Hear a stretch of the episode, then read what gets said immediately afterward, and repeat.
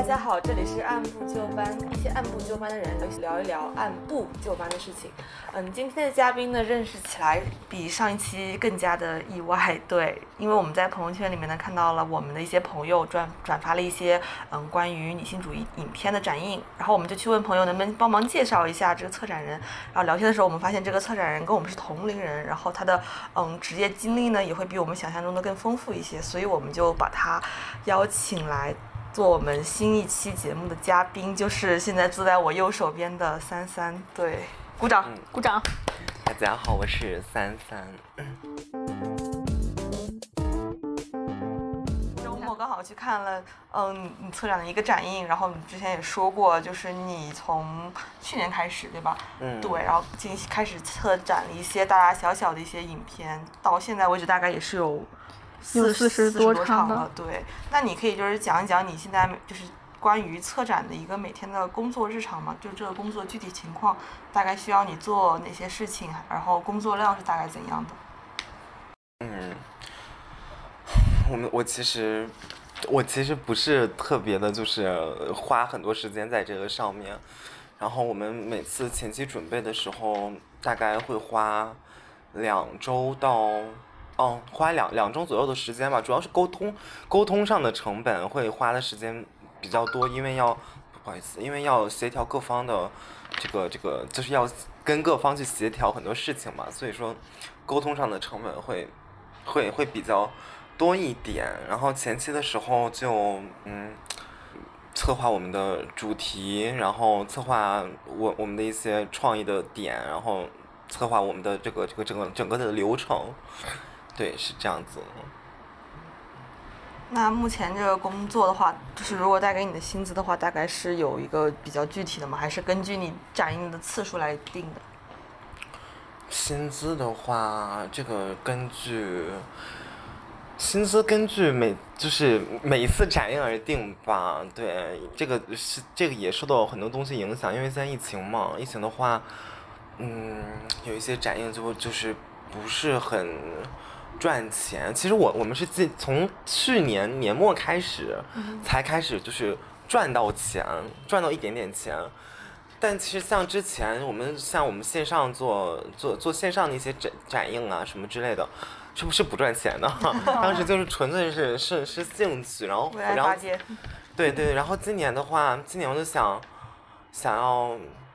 就是把这个东西给变现，然后从今年开始才正式，其实是从今年开始，从今年开始才正式就是开始有这样一个变现的计划，然后现在也是，嗯，已已经有一点点变现了，嗯。那你的这个工作的话，在你入职之前，可能会有想，会有你自己或者是别人可能想不到，就是这个工作哦，可能还需要做这样的事情，会有吗？会有，真的会有，因为他他。我我在做这个事情之前，我没有想到会这么的繁琐，因为真的涉及到非常非常多繁，就你需要确认好很多小细节，就是如果这些小细节确认不到位的话，就是说一个小细节吧，就比如说我们这个落呃这个这个做展映的时候呢，我们那个场地不是一个。阶梯型的嘛，一个一个座位，然后有些观众就可能，如果晚到的话，可能就上不去，然后可能就需要需要特意为他们留出来这样一个空间，让他们能够上去。但是像我们之前做的时候，就完全没有预想到这一块，然后就其实造成了一些不太方便的事情，包括说说还还有很多其他的一些嗯细节需要处理，就是没有我之前想的那么。呃，理想就是原原来这个工作会有很多很多的细节要去照顾，嗯，大概就这些。那抛开这些细节的话，就是你办完每次展映之后，会不会有一些嗯，比如说来的一些观众，然后跟你反馈，然后之类的，然后会让你觉得啊，如果我没有去做这份工作的话，那这个经历我就不会去拥有到。会啊，就我们每次做展映最幸福的事情就 是就是收到反馈，真的很嗯。很很开心这一点，让我觉得，哦，就做这个事情还是多少有有一点点意义的嘛。但我们，我们，嗯，我们去年的时候嘛，做了一个性少数的影片的展映嘛，然后当时就是有一个男生过来看了，然后看完之后，当时映后的时候他没说什么，但是 回到家之后，他给我发了一一长串的，就是消消息，然后跟我讲说说啊，他其实之前完全不了解这个群体，然后看了这个片子之后，然后他有了怎怎么样怎么样的思考，然后他还说啊，我我还我还跟我身边人去讲讲这个片子，然后怎么怎么样，就是这样子，然后我会觉得啊，就很有成就感。包括之前还有一次，就是嗯，也我忘了是放哪部了，反正就放放完之后，有一个也是一个男生，然后他跟我讲说说就是，哎是哪部？哦是龙哥，就是周浩那个龙哥。然后因为那个片子拍的比较，就是相对而言比较粗糙嘛，粗粝的一的那个那那种影像风格嘛。然后看完之后，就是有个男生就跟我讲说说他当时上大学的时候，然后电影学院的嘛，就也是一腔热血，一腔理想，但是最后被现实给打败了。然后毕业之后就进入了广告行业，就没有追求电影的梦想了。然后他说他看完这个这个这个这个片子之后，就是决决决定说要要重新拿起摄摄像机去拍摄、去记录，重新自己的这样一个电影事业。然后觉得哇，就是很感动，就是会有一些这样的观众吧。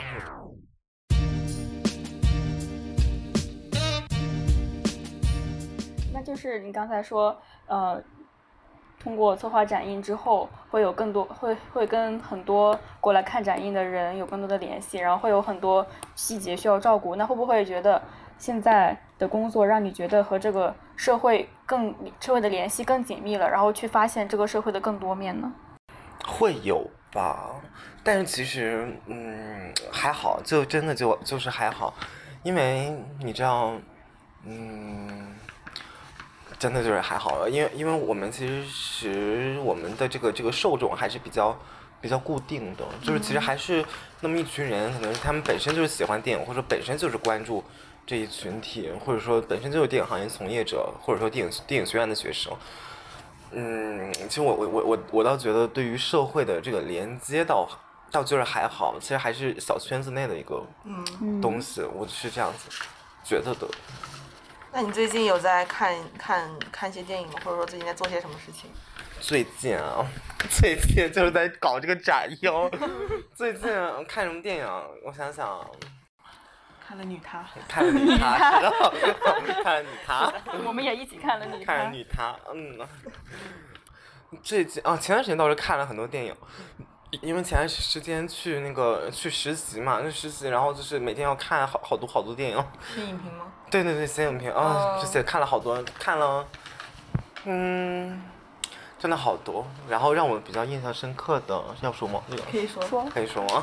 可以可以。可以可 以可以，啊，让我比较印象深刻的，算了，还不说，嗯。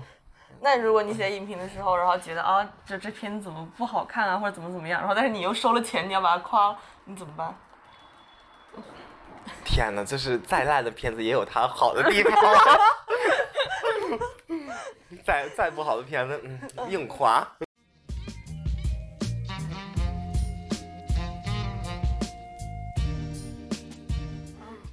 然后那那现在就像你刚刚之前说嘛，疫情嘛，然后导致电影院关了。然后我们之前也问过比直嘛，他就说，嗯，电影院关了，其实对他们影响还好，因为他们的定位就是一些嗯复盘对盘点类的，然后他们只要就是。对于这种新片啊，他们可能做的比较少，所以疫情对他们来说影响不是特别大。那对于你们呢？像你们做这种展映的话，就是还有什么之类的影响会比较大吗？嗯，对于我们做展映倒是影响影响不大，因为其实还是有很多人在在做的创作的嘛，嗯，还是有很多片子可以但是疫情的话，它不会导致这种片子产出的数量减少。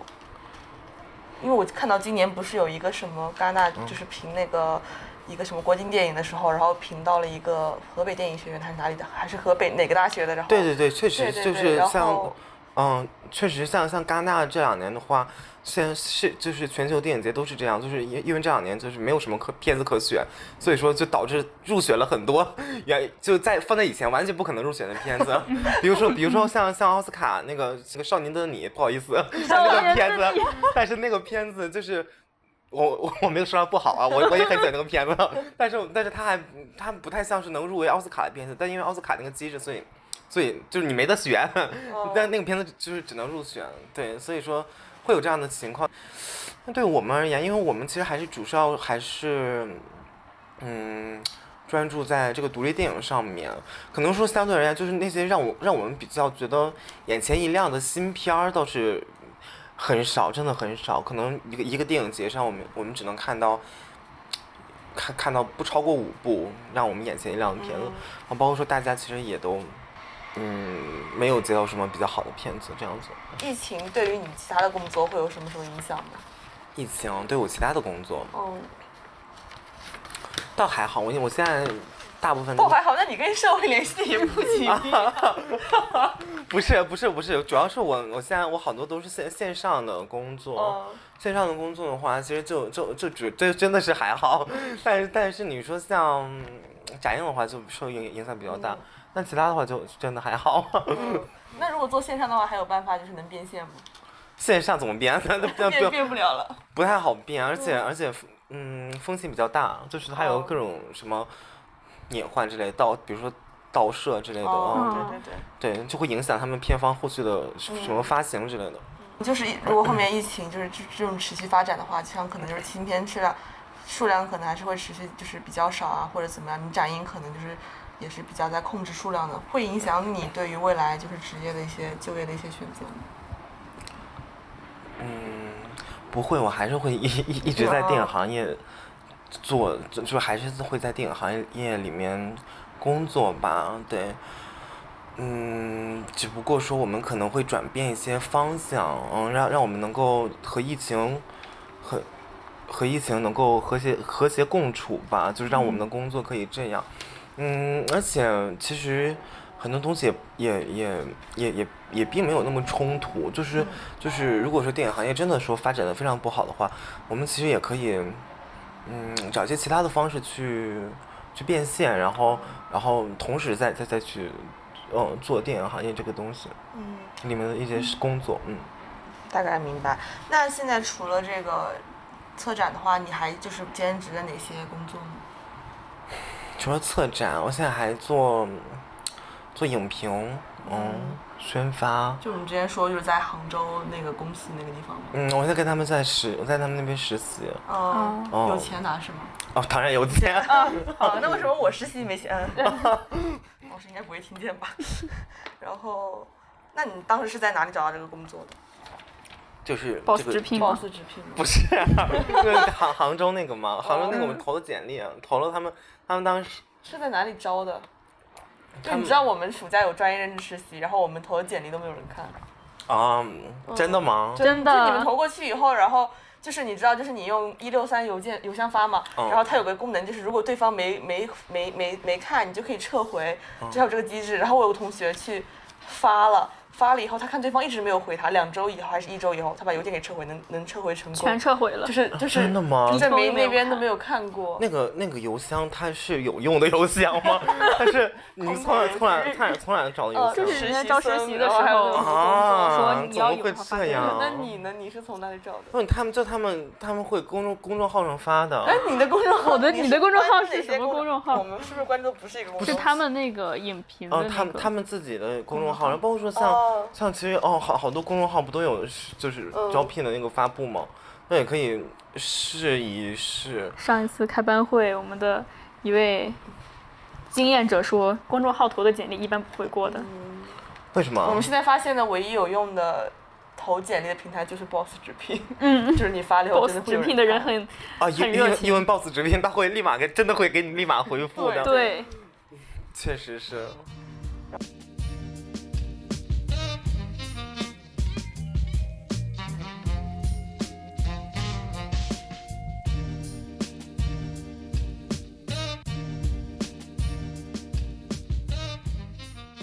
现在这个兼职的话，写影评的话，它工作量大概是多大？啊，这个很轻松。我现我我最近其实比较比较比较轻松一点。嗯。这个我们最近一周一一个稿件，然后但是一周一个稿。啊，但是深度稿件，这个就比较轻松一点，不像我之前实习那这个，是我们一天就要一个出一个稿，或者两天出一个稿。嗯。那他深度稿件的话，他他一个月给你实习大概是多少钱？实习大概多少多少钱？我们是按是按是按稿件来的，嗯，是按稿件，然后再还还要分就是阅读嗯量吗？要对对，阅阅阅读哦量也会嗯，越高也会钱越多了。下次你发出来以后可以转给我们，我们发我们给你到我们那个 什么群里面，我们刷那个阅读量。或者 或者可以，谢谢你们你到了十万加，不需要再 然后，那你就是像就是大家可能不知道，就三三就是真的是跟我们一样大，比我比我是要对比我左边这位同学竟然还要再小一点点，对。然后，那你是从多大的时候，然后开始就尝试，嗯，去工作，或者说通过这种方式获得经济来源的？嗯，第一桶金，回忆一下人生第一桶金。人生的第一桶金 是初中啊，呃，是初中，初中的时候，当时就是天天刷微博，我当时那个刷，嗯 真的是天天刷微博。当时我的兴趣就是天天刷微博，然后天天刷微博，还天天发微博，也发也刷。就是也发，当然发了，不然的话怎么来的来的第一桶金？就天天就是发微博，然后。呃刷微博，然后就是攒了攒了几几几十万粉丝，然后哎就是拿的广告了。就是发什么发什么会让你涨粉呢丝？因为就是和一些，哎呀，这个套路现在都都都已经比较常见了，就是和说和一些大 V 互动，哦哦，嗯在评论区下面，然后对，然后也会和他们就是私下也会有互动就，是你是越越南，就是可以类比你现在是越南林的头号粉丝，是可以这样 可以这样类比吗？我我我不太了解那个那个越南男友，我好久不忘忘了。人人家初中刷微博，现在都 对不起，哎，当时你刷微博的时候，其实那个新浪微博也没有，就是也是刚起来嘛，你觉得呢？没有，哪那是刚起真的来啊？假的？那是我那都是啥时候？那都那那那时候都好像一五年还一六年了。哦，那那倒也是，嗯哦，对，我们啊，我们是同龄人我们对啊，一五年们初一六年的时候嘛那其实已经很很对，我对初中很哦，我初中也开始玩微博了，对啊，对啊，然后当时就是哦，我只会在上面人生的分岔我跟路口就在这你们讲，里。当时就是非常的有，就是有一些网红嘛，然后经常跟他们互动，然后他们也很愿意跟你互动，然后我，然后我们当时就私下，就是每天晚上打游戏，然后嗯打游戏，然后包括还有就是会，就是就是就就这么玩着玩着就玩的比较好打入，网红圈了。这还好吧，还好吧，没有也没有很很网红，嗯，嗯。当时是一个三十万粉，嗯，当时是一个叫什么，哎，我也不太能说那个名字，好的 就是就是，反正是当时还挺，当时算挺红的一个网红了。然后然后反正就大家一起，罗志祥吗？罗志祥哪是网红？然后反正就是，嗯嗯，对，然后就攒了一小笔，一攒了几十万粉丝嘛，几十万粉丝之后，开始有人接广告之类的，哦就是就开始有人找我接广，就找找找我找我打广告，然后就赚了。第一桶金好像是，我其实有点忘了具体数了，好像是，好像几千块钱，啊，几千块钱几钱，千块钱。对。那你那个攒粉的，就是你这个攒粉，然后发微博是你这种，就是无意的话，就是玩着玩着突然粉丝就多了，还是说你就是在玩的时候就有意的，就是说让你粉丝量增加一下？没有，就是玩着玩着就是玩着玩着就是三三千块钱就到手了，是吗？对 呀、不然不是我，我当时当当时我也不懂什么运营经，其实、其实也不是说不懂，就是没有系统学。那种像现现在我会，我就自己有系统在学，嗯，但是当时就是。就凭感觉，觉得这个这个东西可能哦会、可能会火或者怎么样，然后，嗯，当时也也开始会打造人设，啊，那你当时的人设是什么？你能回忆一下吗？我忘了，我都我自己真的真的真的有有点忘了，嗯，有点忘了，但就就是每天在微在在微博上发一些日常，发一些絮絮念、碎碎叨叨。嗯，那那那你觉得当时这种这种后面为什么没有继续做下去了呢？玩累了，不想玩累了，玩倦了。后面后面其实一方面是因为我当时，嗯，要要中中小要小小中考了，不是？真是是确实真的呀是是当时是因为要对啊要要出出出升高了嘛，初升高考试，然后我当时这是一方面原因，对对对，确实是一方网络面。上三十万粉丝，然后实际上 就是我要接推网中中考中考退网中考中考推网误 Q，就就是这样，他就是这样，他确实是这样子。然后就嗯就复习去了嘛，然后就考考试，然后考上高中了，之后就就没玩过了。对，因为没想着把它拿起来再玩吗？嗯，就没有了，因为当时当时我觉得其实是陷入那个网络世界太深了，就我整个人都都都有有都有点儿哦，嗯陷在里面了，我就想嗯跳出来，然后多多在现实生活中去、哦去去生活，这样子，而且所以会感觉对这种就是这种互联网的这种群虚无群体缥缈。群体就会有点倦怠吗？会有点不太愿意去看。但这个群对这个群体有倦怠，其实我这是这两年对这个群体有些倦怠，因为我反正我这两年我一刷微，我就不想打开微博，一打开微博我就会觉得非常的，哦，嗯，就是非常的，就觉得觉得到处都是很很不好的情绪在里面蔓延，嗯然后一打开就觉得整个人都会受影响，所以就就尽量。尽量不太去看，除非一些一些很大的新闻事件，比如说像前段时间那个丰县那个事情，我会我会哦啊，我就会就追踪去看，或者说其他东西。懂懂你意思了。那你觉得当时的经验，你是觉得是兴趣更多点会让你去尝试这些事情呢，还是觉得就是自己，嗯，也会刻意的去尽早的去接触一些不同的职业经历？因为就是人生第一桶金在十初中加上三千块，其实还是蛮特殊的，我觉得。嗯，就是在拿到这桶钱之后，你就是有有想法说，哎，其实如果能赚到钱的话，其实可以尽早去接触一些职业经历，会有这种想法吗？尽早去去去工作是吗？是还是就是什么什么？就是呃，有点类似于这个意思，对，尽尽早去接触一些职业经历。对对，去去去体验一下。嗯，其实没没有，当时也没有说想要尽早的去多拥有一些职业经历，也没有。就我到，也是我上大学之后才开始想要真想要去，就是更尝试不同的事情，是这样子的。嗯，当时的话就还好，嗯。你之前高中，你之前说你高中的时候也有一段，就是 是大概是怎么是去当高高中的时候，高中的时候是干嘛来着？哦哦，高中的时候我当过微商。哎，高高高中的时候我我最赚钱的我其实是啥的？我当时我我当钢琴老师，因因为我钢琴哦嗯，，因为因为我多才多艺的三？因为我从 还好啦，被从小被艺术熏陶的三三，的弹的也不是很好，反正就当时就是是什么？是因为我是从从五岁开始学钢琴，嗯，然后学到就就一就学到了是高三。那你会在你的那你会在你的微博上面发你弹钢琴的视频吗？那不会。不会人设是吧？对呀、知道那个微博给我的，给给给给我的认证，微博给我的认证，他他当时一五年的时候还不是自己申请的认证，就是人家给我的认证，人家给给我认证，给我一个搞笑博主，我真的生气了。对吗？对吗？中考不给我。那就好吧，然后我就就也没有，然后当时就高中的时候就是去当当钢琴老师嘛，钢琴老师那个真的很挣钱。嗯是，我好像好像一个小时就好像一个小时几百来着，一个小时两百好像是。嗯，嗯，嗯，然后每周会去给一些小孩子去上课，因为只能教小孩子，太大了，太不好太？太太大对，不好忽悠了。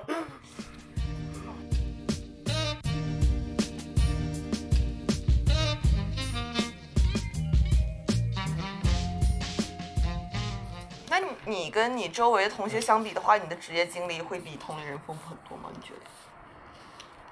还好吧。啊，那你身边都是初中，你们班是什么微博班吗？微博班 没有新媒体班，我真的还好，因为我见了好多好多，就是真的很，比比如说呢？比如说有有有比你还要再丰富的？哇，真的太多了。我觉得我自己就是什么什么什么也不算。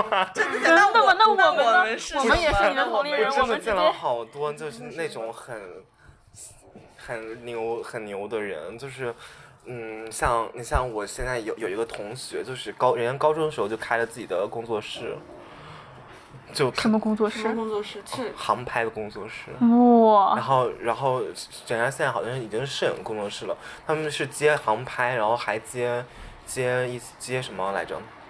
接航拍，然后接呃一些 MV 的拍摄，嗯嗯，就是人家高中就开始了，对，然后还有见过那种大一的时候就自己就就是拿到一些什么一些那种就是创创业基金的那种，哦就也很厉害，但是这这些我觉得还不是很 最厉害的。那么最厉害的是，最厉害的，最厉害最厉害的，我真的很羡慕。就是我见我身边有一些人，就是去国外留学，然后他们可能会选择一些，哦，什么哲学呀、神秘学啊，这这种专业。嗯哦，然后就是什么考又又考了他他们那边的什么硕士之类，我就我很羡慕这种人。嗯哦，我觉得他们就是可可以真正就是很很自由的去选择一去做一些些东西。事情。对对对，因为他们不用考虑哦说，嗯，这个东西它是否能变现，嗯，是之类的。那你那你的这种不同的就是这种职业吧，或者说各方面的这种赚钱的这种经济来源的感悟的话，会给你带来这种经验，会给你带来怎样的这种感受吗？会给你这种回望你过去的才多大就回望了。，就是 赚赚钱的感受，对嗯对对，赚钱会给我带来什么感受？嗯，没有什么感受。赚钱给我带来什么感觉？就是很很很爽啊！很爽 就是有有有钱就可以，嗯，做做，它是一个工具嘛，就是那你还记得你初中第一桶金用来干嘛了吗？我一直抓他初中那个对呀不放，我忘了，我真的忘了，我好像是妈妈了吗？没有，好像自己去吃吃喝喝了，我买什买了什么东西忘了，哦，嗯，反正就是瞎花了。那不会，那不会有那种就是，比如说初中通过微博就开始赚钱，然后会觉得自己在新媒体方面还挺有天赋的，然后以后要不要多去尝试这个领域，会有这样的感受吗？没有，我当时我其实一心想想的是以后做做电影，啊啊，我就我当因为所以所以我才就是没有做太久，我就其实当时就赚了，好像就接了三三次广告，然后我就没再玩了，然后后来我也没想再做了。无心插柳柳成荫啊，属于是。然后，那你这会不会担？哦，那你应该也不会担心吧？因为我们一开始想着说，如果你在初中可能是在当高校博主，然后高中的时候去当钢琴老师啊，或者是干嘛的，嗯然后大学的时候现在在专注做策展，然后会不会觉得自己就是就是在职业经验的累积方面会有一点点难累积？但是我感觉好像不是吧？因为我感觉你的初中和高中更像是一种，就是有的时候你做做事更多是一种兴趣导向，你觉得吗？会是这样吗？就是可能这个事情有趣，我去做了，但是其实我在心里面想的，其实还是一直都是跟电影行业有关的，是这样，或者说是怎样？嗯，跟你我现在其实也也是在做我感兴趣的嗯，事情，就觉得它只是一个赚钱的工具，然后没有想以后在这个领域发展，因为当时已经定下了以后一定要在电影领域发展，所以没有什么特别的感受啊当当时其实也，其实也，嗯，怎么讲呢？我当时其实对对我其实一方面是我当时我还是想去电影领域发展，另一方面其实还是我对那个新媒体其实当时不是很感兴趣。哦，嗯，但是我其实是现在的话是想尝试不同的东西，就是不管这个事情跟电影有没有关，我觉得说只要他我我对这个东西感兴趣，我都会想去去尝试一下。好的。然后我看到你在社交平台上面吧，就会发一些比跟很多跟女性权益有关的东西。然后你觉得，嗯，除了你个人因素以外，你会因为你现在目前的工作，会就是也会促使你不断的去思考这些议题吗？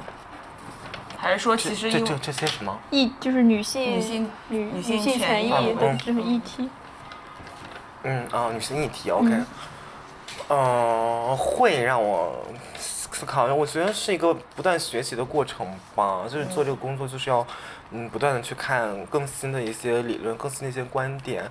但其实关于女性主义的很多东西，其实已经比较比较全面了。就是其实现在在研究的话，其实研究不太到一些。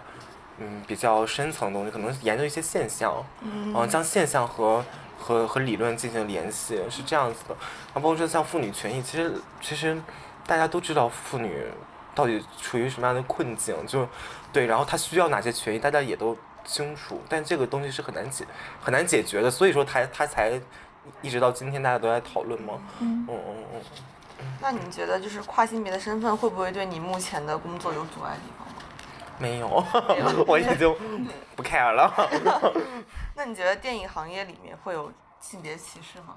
有非常严重，巨巨巨严重。嗯电影行业是一个非常父权的行业，就是嗯是真的是从本质上就就是就是很很父权的行业。像就是他曾经一度到什么程度呢？当时好像应该是上世纪六十年代末的时候，就是整个欧洲的女导演个位数，整个欧洲女导演只有个位数，就非常非常的夸张的这样一个数字。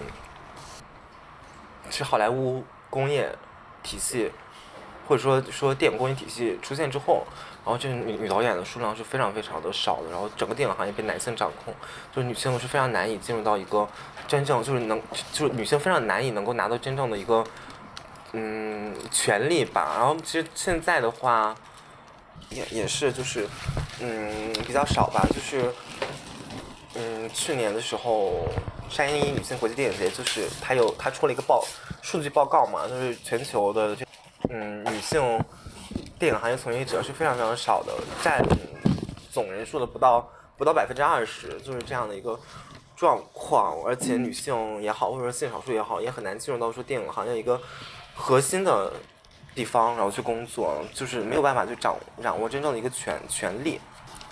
哦，对，而而且很很有意思的一点，我不知道你们知道那个苹果香的事情。我不知道不，知道讲讲。哦，就是恶心死了！我真的对这个很无语，就是在电影行业会有很多这样的一些嗯很很父权的传统。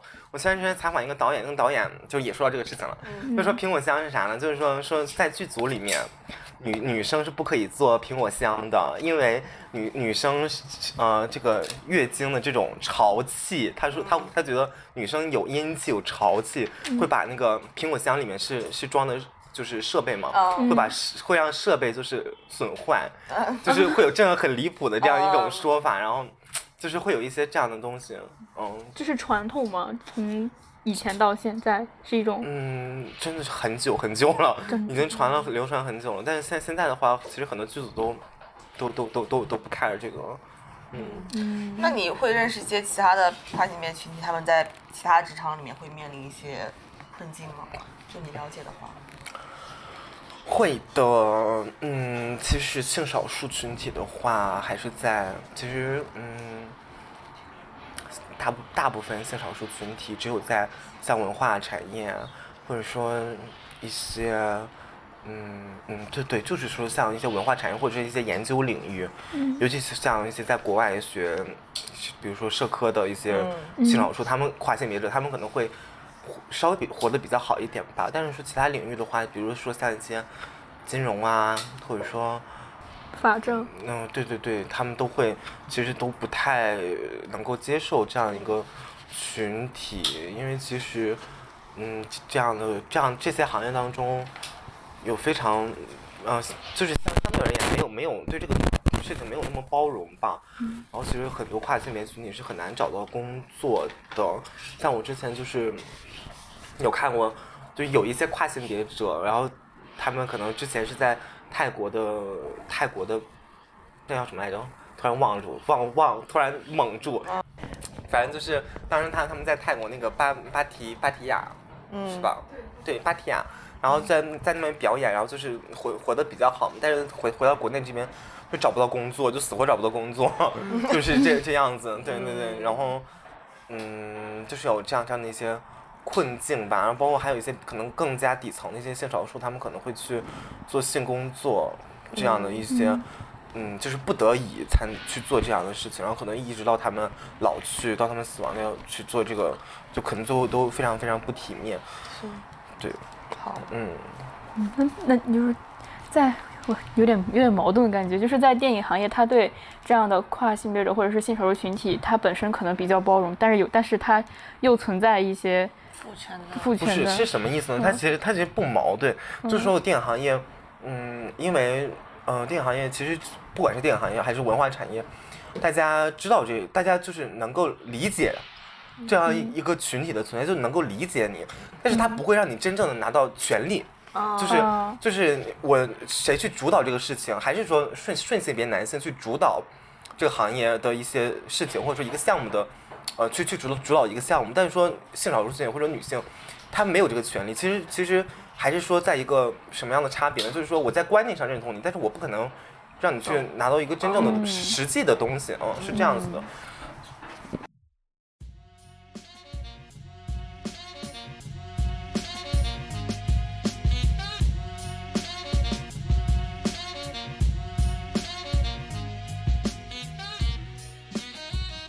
那像你说，你就是很很早以前，大概是什么时候，就是坚定的觉得，就是自己以后会想在电影行业里面工作？哎，其实其实是我小学的时候开始想在电影行业里面工作。但是说说真正非常坚定的，嗯，就是我要在电影行业里面，还是高高中艺考的时候。那小学是为什么会有这样的想法？小学的时候，小学的时候非常想想当演员，嗯。那时候就是特别想当演员，然后但是想考北电，对，然后就是六年级的时候非常非常想想想想当演员，后来初中的时候就又去，嗯嗯演了一些戏，是我们那那边就是地方台的那种栏目剧，然后给他们当那种儿童演员，然后还有嗯一些艺术学院的毕业毕业作品给他们当过演员这样子，然后后来的话。是到真的是到高中一高中的时候，就我高中的时候嘛，高中我高中的时候就是过得非常不好，但是就是喜欢上一个男生，然后然后、然后就是一直在那个 恋爱当中，然后有点嗯陷在里面，然后就是非常的迷茫，然后就当时就正好高三高三的时候去艺考嘛，艺考之后。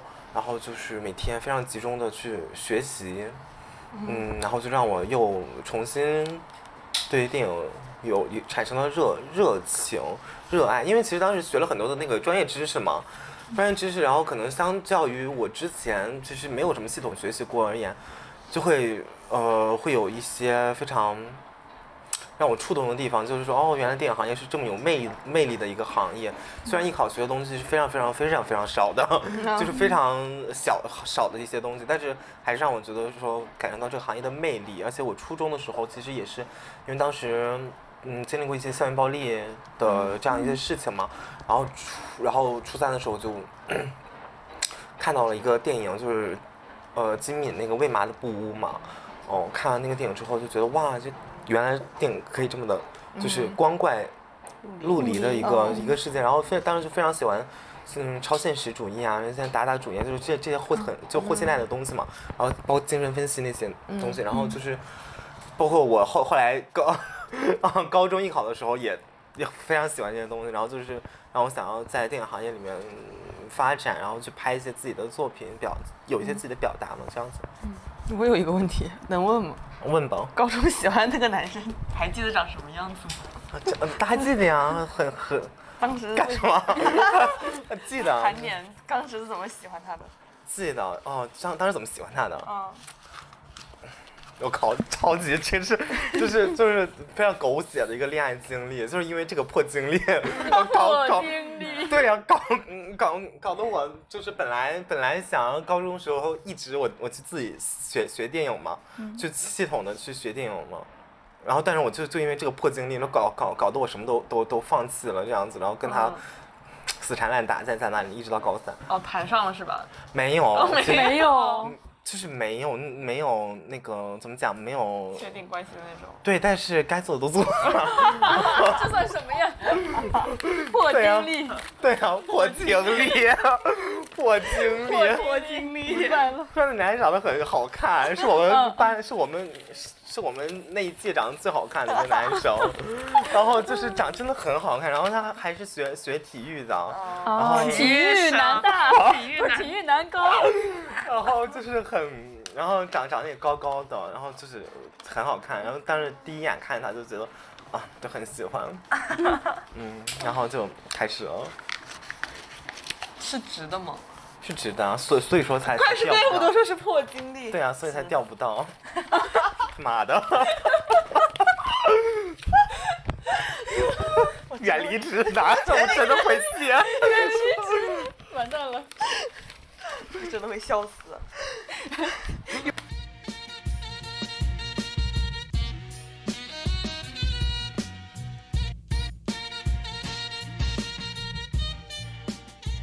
那我们之前就聊到过，就是嗯，之前几期聊到过工作和热爱之间的关系。然后，那你认为在你的工作里面，你的热爱占比能大概占到多少呢？满以一百为满满分的话，完全处于热爱了。嗯，当然是了，不不然的话真的是很啊，确实是。哎，其实也还好，也不要百分之百嘛，百分之八十吧，百分之八十吧。嗯，对，这样子，我觉得是热爱这个这个这个是一个很感性的事情嘛。嗯我觉得可能我还是有还有一些很理性的考考量在里面。嗯，那会你会不会担心，因为热爱这个行业，然后做了一直相关工作，然后在工作中消磨了热爱的程度吗？就比如说像你之前说一天一稿的话，那如果这个稿子你写不出来，或者催着你要的话，你会不会就觉得啊好烦啊？不会，不会，就其其实，嗯，我觉得就是反正我我做的任何的工作也好，我说做任何事情也好，它其实还是多少有一些我记得，就是有一些我兴趣点在那里。其实我我之前说说博主，我不是很感兴趣，但是也有我觉得让我觉得很好玩的点，或者让我觉得有有价值感的点在在的，可能只是说。嗯，我我我可能只是说我不太会把把这个事情当做一个长远的规划，所以说，嗯，就就不会把这个事情放在我长远规划里面，所以说我不会持续。但是说，其实很多，嗯，不管是一些像像像你说的，就是一天催催就是催稿这些事情，确实是很烦。但是 但是我还是能找到一些让我觉得很很开心的点，让我觉得很很很快乐的点。比如说，我觉得我觉得看看电影就是。这个本身就让我觉得很开心，而且在在而且在这个工作当中，我也能就是被安利到很多的电影，然后大家的也也都是很喜欢电影的人，然后其实还是我觉得我是一个我是一个会不太会记住痛苦的人，我就会会会比较会比较更加能够投入到嗯快乐的那一部分嗯当中。就好像看烂片也也能找到它好的点，这样吗？但是但是我基本上没有见到什么太烂的片子，嗯。然后，那你觉得你会在工作中明确的分出工作与爱好吗？还是说你其实觉得没有必要把它分得太清楚？没有必要把它，我觉得，我觉得我我既然工作，那我肯定这个工作肯定是我，我觉得，我觉得想要啊，想想想做的，喜或者喜欢的，对，对对，或者说，嗯嗯，我觉得就是喜欢或者说热爱这个这个这个事情本身，它和工作也不是很冲突，哦。对对对，我觉得是可以兼容的。嗯，那可以说是，就是带着这份热爱，所以支持你一直想在这个领域工作，就是它是你的原动力，热爱是你的意志的动力。是是，确实是是吧？这个问题有点，我听着都有点绕，我是觉得。确实，确实是，嗯，嗯，那你那你觉得你现在的工作会属于是一个平稳期吗？就是比较安定的一个状态？没有，没有 因为因为我因为我们最近想要，就是也没有很安定，就是还没到安定的时候。我们最近想想想想，就是在在开工作室嘛，我们想申请个工作室，就工商注册了，嗯，就正式注册。恭喜！啊！对啊，后来还还没就是在在注册嘛，然后注册之后，我们其实会有会有更更更多的计划，对，然后我们最近也在在在在做这方面工。作室的话，主要是就是是哪方面的工作室？就发行，就是哦影独立电影发行啊，然后宣发呀、包括说我们还，我们我我们其实还还想做 NFT，哦，那你对自己的未来会有一些设想或者是期待吗？期待你是指什么方面？工职业方面？职业的，当然了，我其实我我最大的理想就是，哦就是我们希望我希望能够，嗯，怎么讲？就是我我最大的理想，其实还是说想想想能想能去开一个像，不知道你知不知道 A A A two A 二四那个。就是一个独立电影发行公司，哦就非常非常厉害。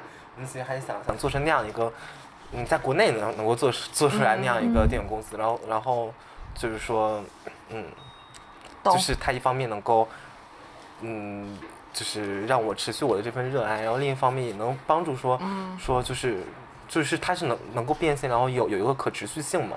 嗯嗯嗯嗯。这跟你之前跟我们所就提到那个艺术院线会不会有一点点？会有，但对对对，就是这样。我们其实想，还是说想要说在这个，嗯，怎么讲呢？其实说像国内的话，很难建立出来艺术院线这个这个这个这个机制。嗯嗯，因为国内一些像一些政策的原因，可能不太好建立，但是也有很多很多的嗯机构或者说呃公司在去努力做这一方面，比如说像大象点映啊，像这个全全国艺联啊，他们也是在这所所谓的一个艺术院线或者说这这样的一种概念，对，但但还完全没到那个程度。那我我们其实也也是想。就是对标到嗯大象点映这样的平台，然后我们也以后想要去做成那样一个规模，对，这也是我们的一个期待吧，嗯。那你会就是有这种期待以后，你会就是是觉得自己要把自己的未来的一个规划，就是进行一个很清楚的一个制定吗？比如说哦，未来几年我要怎么怎么样，未来几年会怎么怎么样，还是说就是希望给自己的未来多留点可能性，不要把话说那么满之类的？我有，我有有有一些小的，有一些这种计划，嗯，是有一些这种计划，但其实过去我是会会很清楚说，哦，我几年几年我要干什么事情，但我现在我更希望的说是按，就是说，嗯，不去设定时时限，但是怎么讲呢？嗯，就比如说，比如说啊，比如说我我现在我现在我最近的一个期待其实是想。我们可能今年七月份的时候要要做一个全国的巡展，嗯，然后对对，那那可能就是说说，那我的计划就是我想要做一个全国巡展，那那我从什么时候开始做这个事情？比如说我从现在开始做，对，然后到做出来的那一刻，然后这个事情完成，就是我是按事情来去来去来去呃划分，嗯。